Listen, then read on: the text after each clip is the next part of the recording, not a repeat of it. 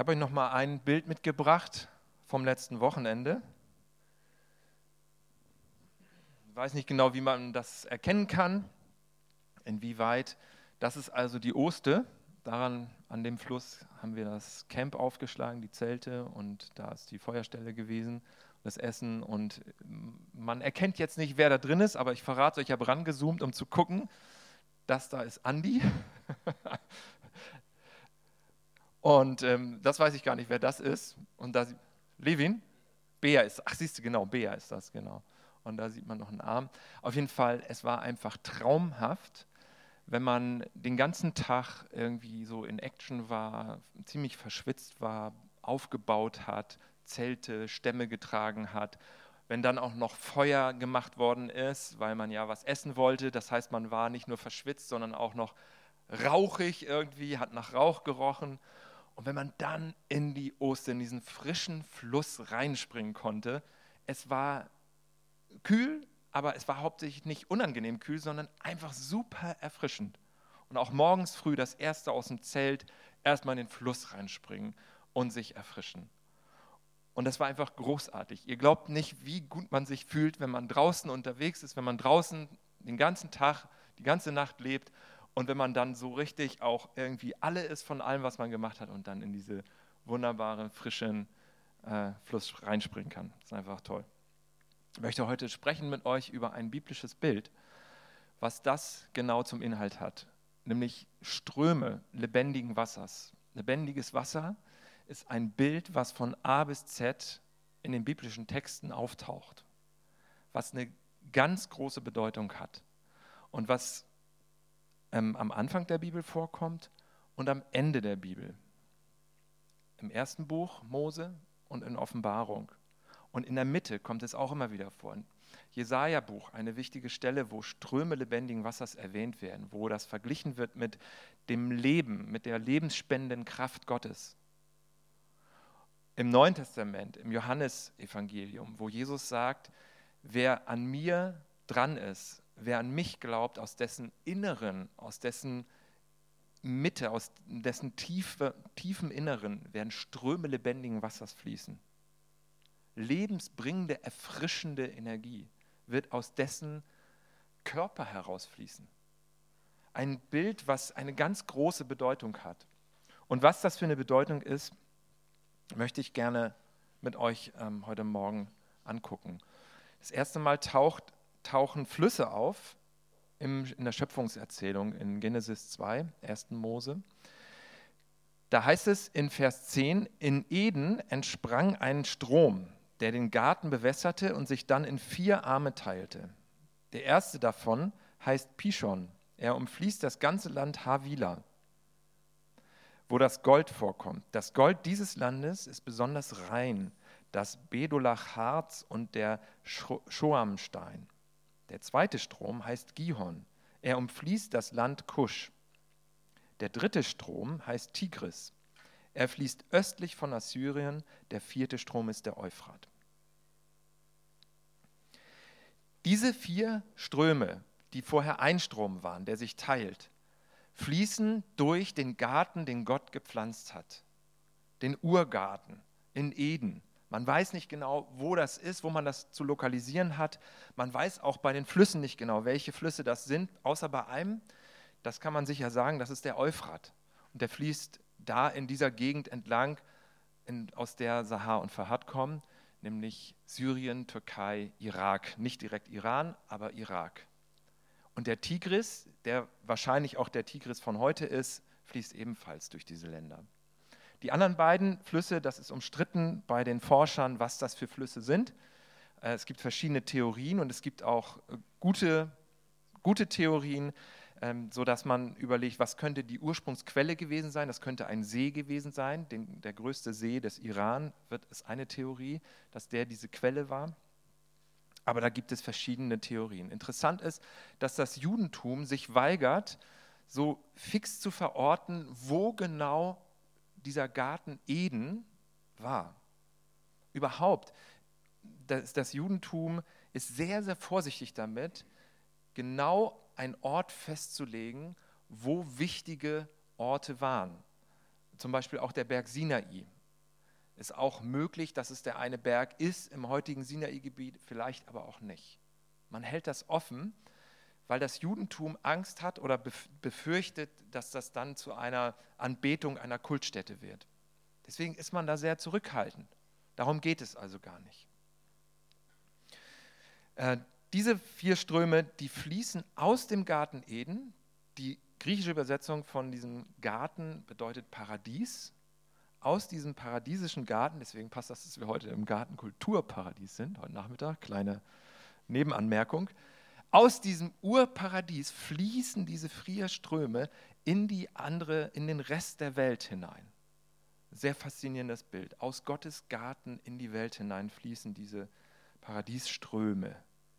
Und das ist ein Vorhinweis auf das, was durch Jesus dann kommen würde.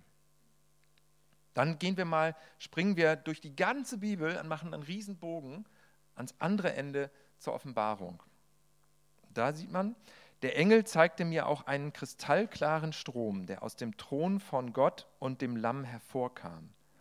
Es war der Strom mit dem Wasser des Lebens, der in der Mitte der Hauptstraße durch die Stadt floss.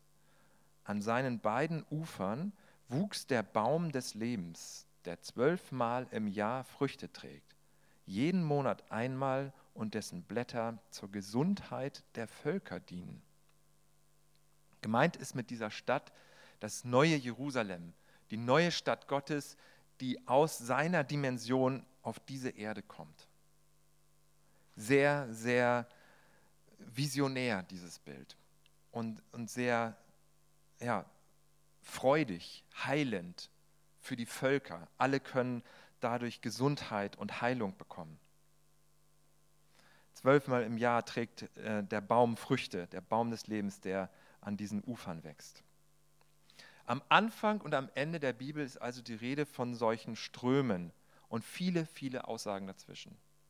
Jesaja 55 habe ich schon erwähnt, Johannes 7. Drei Bedeutungen möchte ich hervorheben von diesen lebendigen Wasserströmen. Lass uns das Bild mal angucken und das Ganze ist nicht nur eine Betrachtung, das Ganze ist zwar eine gewissermaßen so eine meditative Betrachtung, die du einfach versuch, versuchen kannst, so ein bisschen zu meditieren, so ein bisschen dich selbst da hineinzuversetzen in diese ähm, Situation, dass Gott Ströme lebendigen Wassers fließen lässt und das auch im übertragenen Sinne Gott Ströme lebendigen Wassers, nämlich seine Kraft fließen lässt. Das ist ein geistliches Bild auch.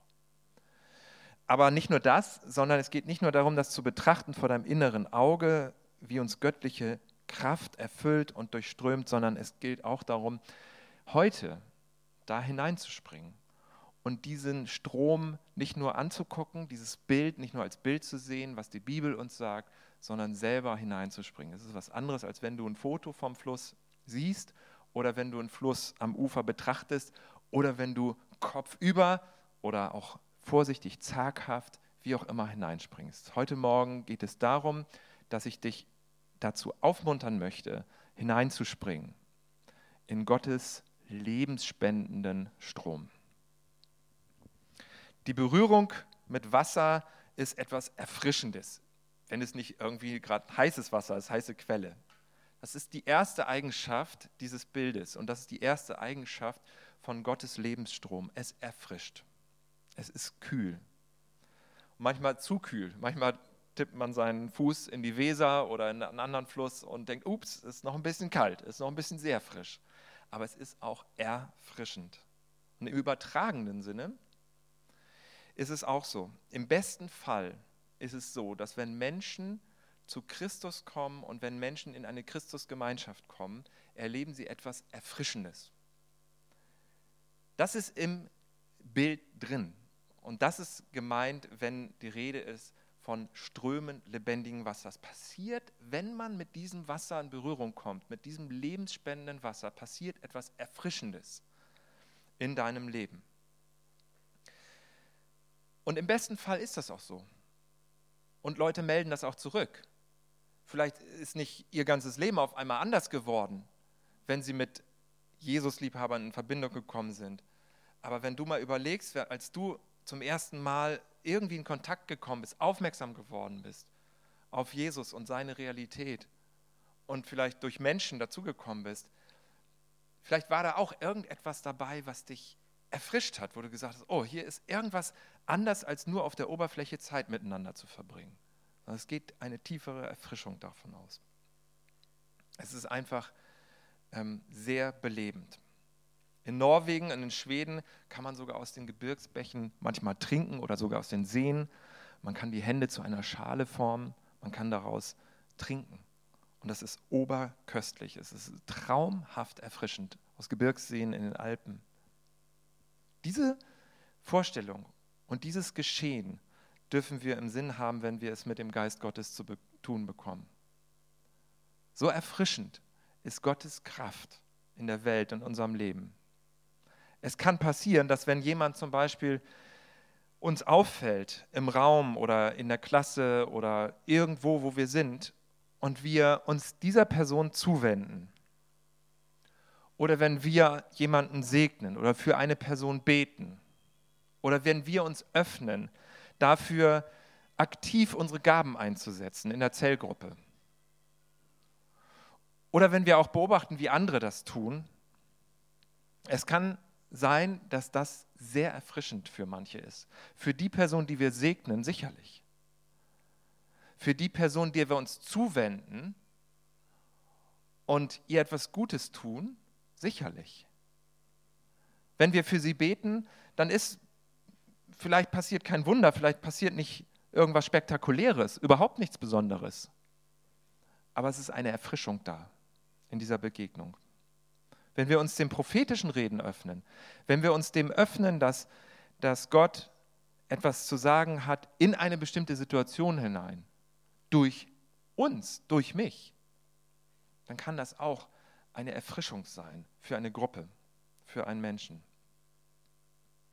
Und manchmal spiegeln das auch Leute zurück, dass das so ist, dass so eine Gebetszeit, man denkt so, oh, das ist jetzt aber auch eine lange Gebetszeit gewesen oder so. Oder äh, ja, man, man trifft sich und man betet und man betet Gott an und man singt Lieder, man hört auf die Impulse des Geistes und man denkt, ah, das ist jetzt, ist jetzt so, wie es ist. Aber nein, es ist mehr. Es ist eine, ein erfrischendes Geschehen.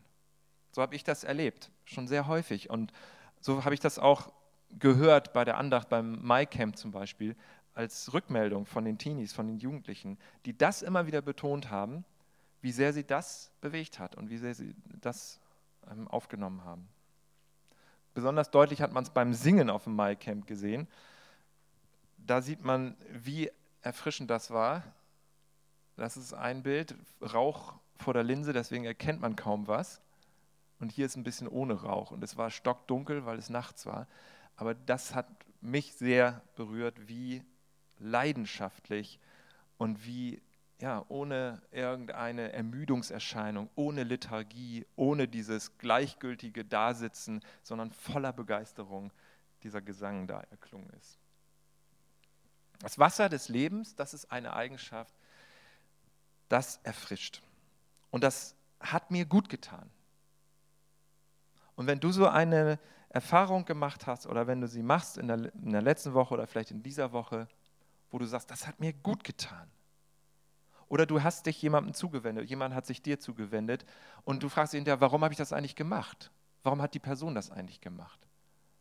Dann kann das ein Hinweis darauf sein. Das ist ein Hinweis auf das Wirken des Heiligen Geistes, auf das erfrischende Wirken des Geistes Gottes. Und das dürfen wir immer wieder neu suchen, die erfrischende, kühlende Wirkung des Geistes Gottes. Und eine neue Lebenslebendigkeit.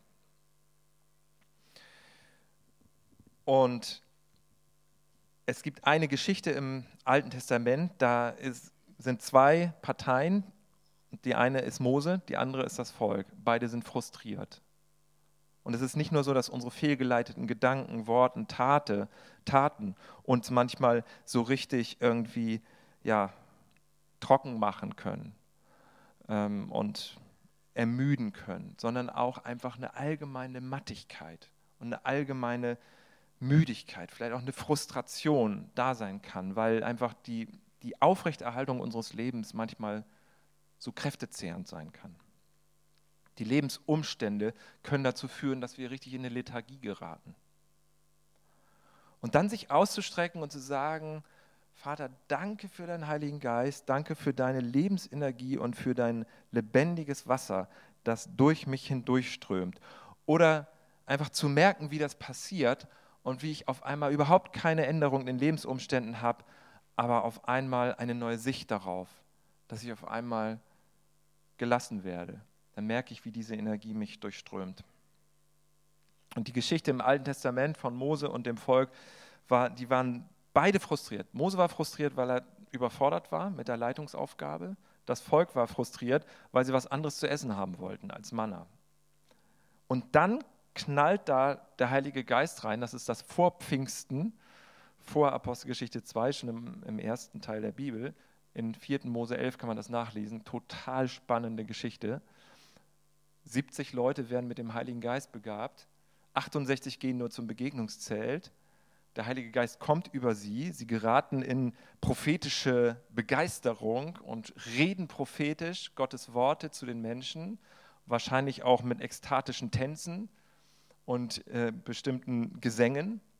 Zwei von denen sind zurückgeblieben im Lager, haben es vielleicht irgendwie verpasst oder zu spät oder verpeilt oder Terminkalender nicht nachgeguckt. Die, man weiß sogar, wie die heißen. Die heißen Eldat und Medat wenn man schon Eldat und Medat heißt, hat man vielleicht auch schon deshalb schon ein Problem. Ich habe keine Ahnung. Ich kann mir vorstellen, vielleicht haben die anderen gesagt, ach, typisch, wieder Eldat und Medat. Oh, die haben es wieder verpasst. So, ne? Die beiden waren im Lager. 70 sollten es sein, sollten mit dem Heiligen Geist erfüllt werden. Die beiden nicht. Und dann doch. Auch die beiden. Äh, und Josua und ein junger Mann gehen zu Mose und sagen, Mose, pass mal auf hier, äh, die beiden, die sind auch mit dem Geist Gottes erfüllt worden, die reden prophetisch, die sind in Begeisterung geraten. Stopp sie, die sind ja gar nicht da nach dem, der Ordnung gegangen, die sind ja nicht zum Begegnungszelt gegangen. Hör doch mal, sag den mal, schieb da mal einen Riegel davor. Das geht ja so nicht. Und man rät vielleicht schon, wie Mose reagiert. Er sagt, ja, sofort Schluss, aufhören damit, das geht so nicht, ihr habt meinen Plan durcheinander gebracht. Nein, macht er nicht, ist ganz faszinierend.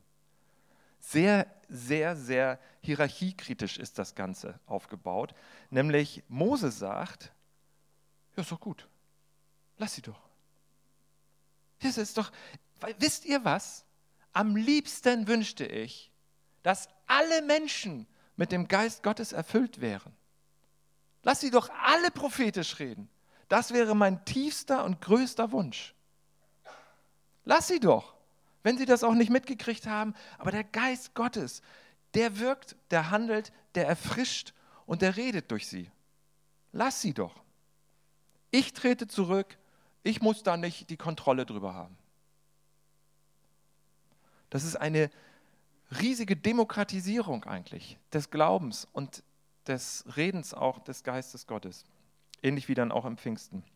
Das passiert im besten Fall, wenn wir zusammen unsere Gaben in Aktion zusammenbringen, wenn sich viele beteiligen, auch hier im Gottesdienst, in den Zellgruppen, wenn viele mitmachen im Gebet, wenn viele sich äußern, wenn viele anbeten von Herzen, sich ausstrecken nach Gottes Gegenwart, wenn wir hören auf Gottes Gegen, gegen, äh, Reden und in seine Gegenwart uns fallen lassen, und zwar in einer Weise, in der es nicht gekünstelt ist und nicht gepusht ist.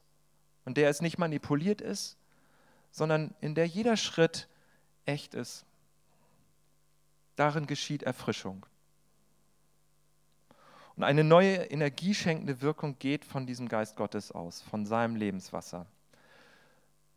Und Mattigkeit, Abgeschlagenheit, Lethargie weicht.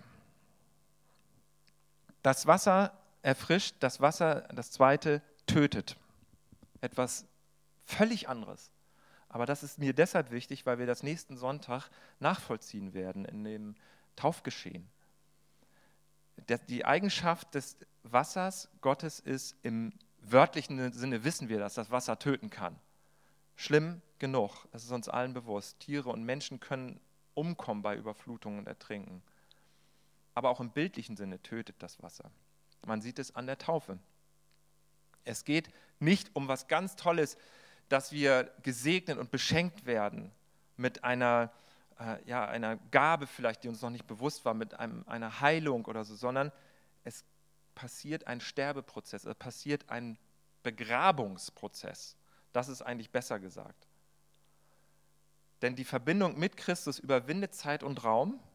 Wir sind mit ihm gekreuzigt und wir werden mit ihm ins Grab hineingelegt. Das ist die Symbolik der Taufe. Das sagt Römer 6 deutlich. Wir werden in den Tod Jesu hineingetauft. Also wir feiern nächsten Sonntag nicht nur eine Erfrischungsfeier, sondern auch eine Beerdigungsfeier. Klingt vielleicht brutal, aber das ist die eigentliche Bedeutung der Taufe und des Wortes Baptizo, eingetaucht werden ins Wasser, sich eins machen mit dem Sterben und mit dem Beerdigtwerden von Jesus und dann auch mit der Auferstehung. Und bei mir, bei uns gibt es auch Sterbeprozesse. Und es ist gut, es ist wichtig, dass wir uns diesen Sterbeprozessen nicht nur verweigern und verwehren, sondern möglicherweise, dass der Geist Gottes dadurch in uns wirkt. Dass Dinge absterben, mit denen wir uns immer identifiziert haben, Träume, Vorstellungen, Ich-Konstruktionen, was ich als eigene Identität habe, dass das sterben muss. Möglicherweise ist das kein Kampf, den ich dagegen kämpfen muss, sondern möglicherweise wirkt Gottes Geist, weil dieser Lebensstrom auch tötet. Das alte, von Christus getrennte Leben, das ist getötet. Aber wir erleben das immer wieder in bestimmten Phasen, dass wir auch bestimmte Vorstellungen, Ideen, Träume, Ich-Identifikationen zu Tode bringen lassen müssen. Dass wir uns dem nicht verweigern. Und das klingt sehr, sehr unangenehm, aber es ist ein Segen. Die Taufe, die kennzeichnet ja Anfang, den Anfang des Lebens mit Gott und deswegen hat sie so eine elementare Bewegung. Jens äh, verhandelt ja gerade in den Podcasts äh, Radikale Reformation die Täuferbewegung und man merkt, wie sensibel und brisant dieses Geschehen der Taufe war und auch heute noch ist, welche geistliche Tiefe und Bedeutung das hat, dass Leute sogar ähm, dafür tatsächlich auch umgebracht worden sind, dass sie diese Taufe vollzogen haben. Taufe heißt nämlich etwas ganz, ganz Fundamentales, nämlich Tod des alten Menschen. Das Lebenswasser ist auch ein Todeswasser für den von Gott gelösten Menschen. Und es ist gut, wenn wir uns dem nicht verschließen. Vielleicht überlegst du mal, welche, in welche Sterbeprozesse, in welchen Sterbeprozessen bin ich gerade?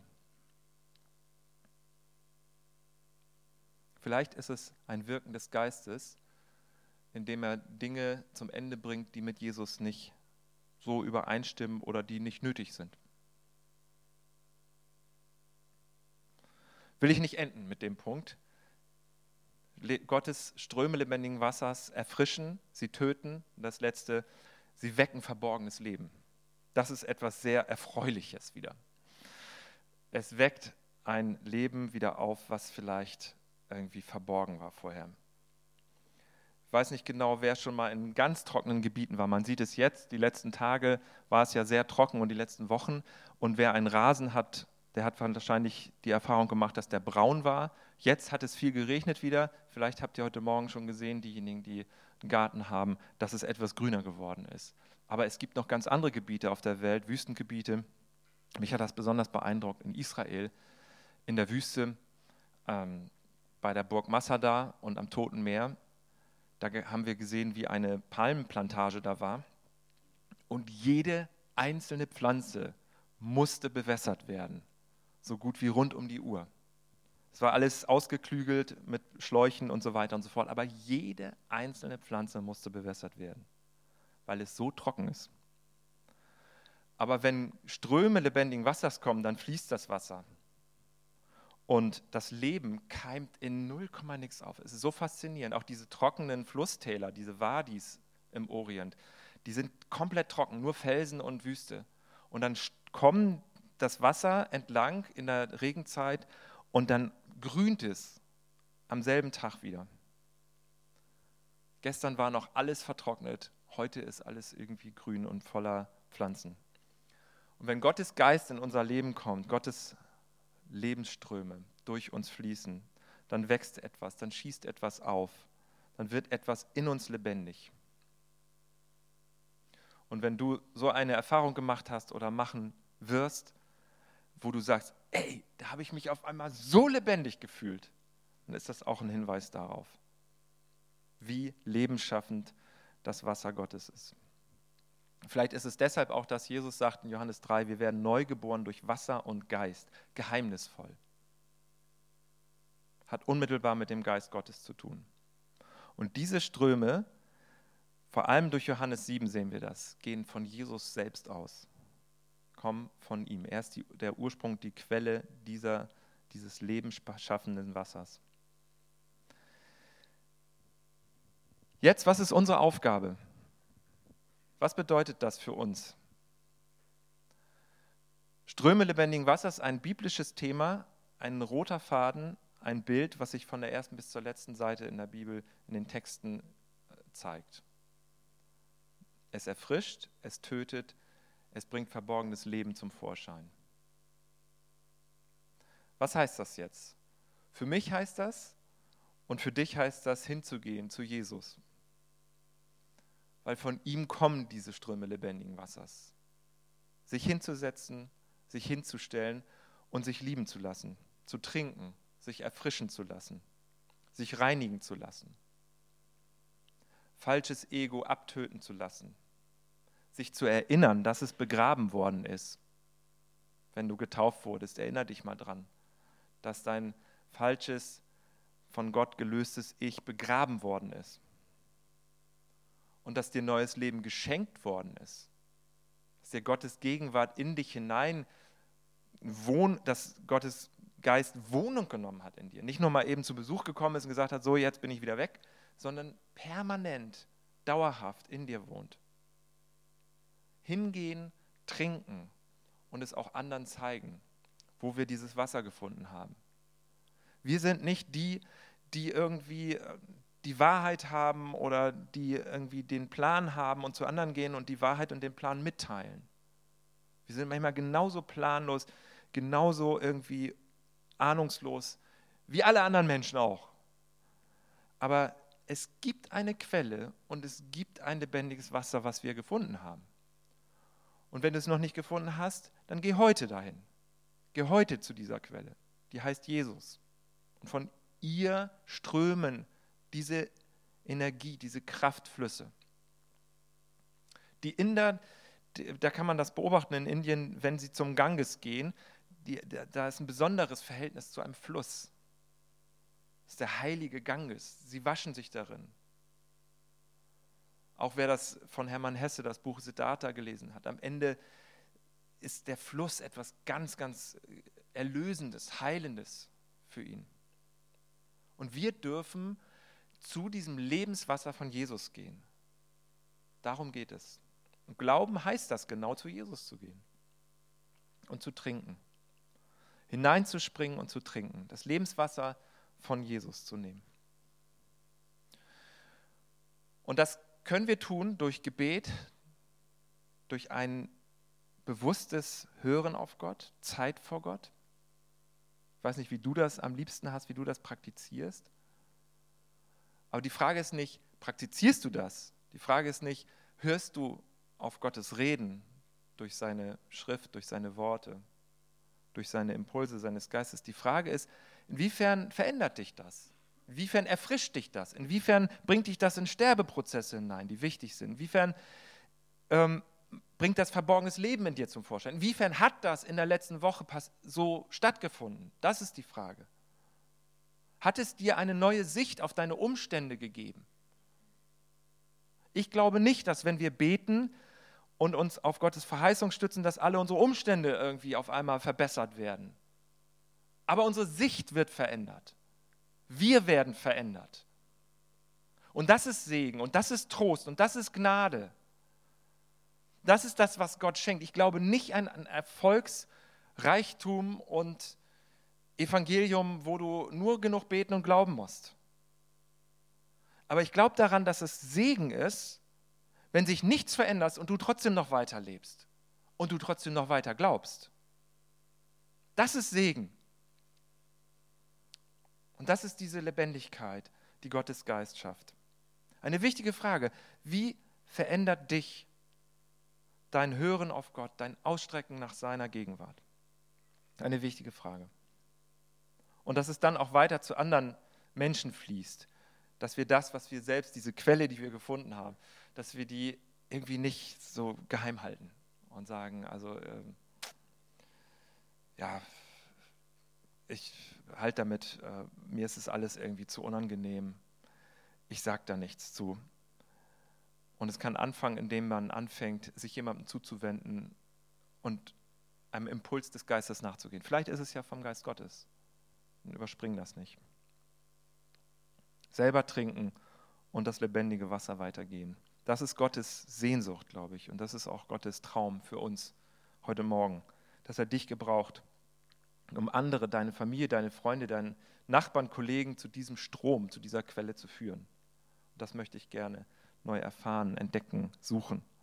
Es geht nicht darum, mehr zu tun. Nochmal, um das ganz deutlich zu sagen. Es geht nicht darum, eine Glaubens- und Gebetstheologie, nach der alles gut wird. Es geht auch nicht daran, darum, sich mehr anzustrengen.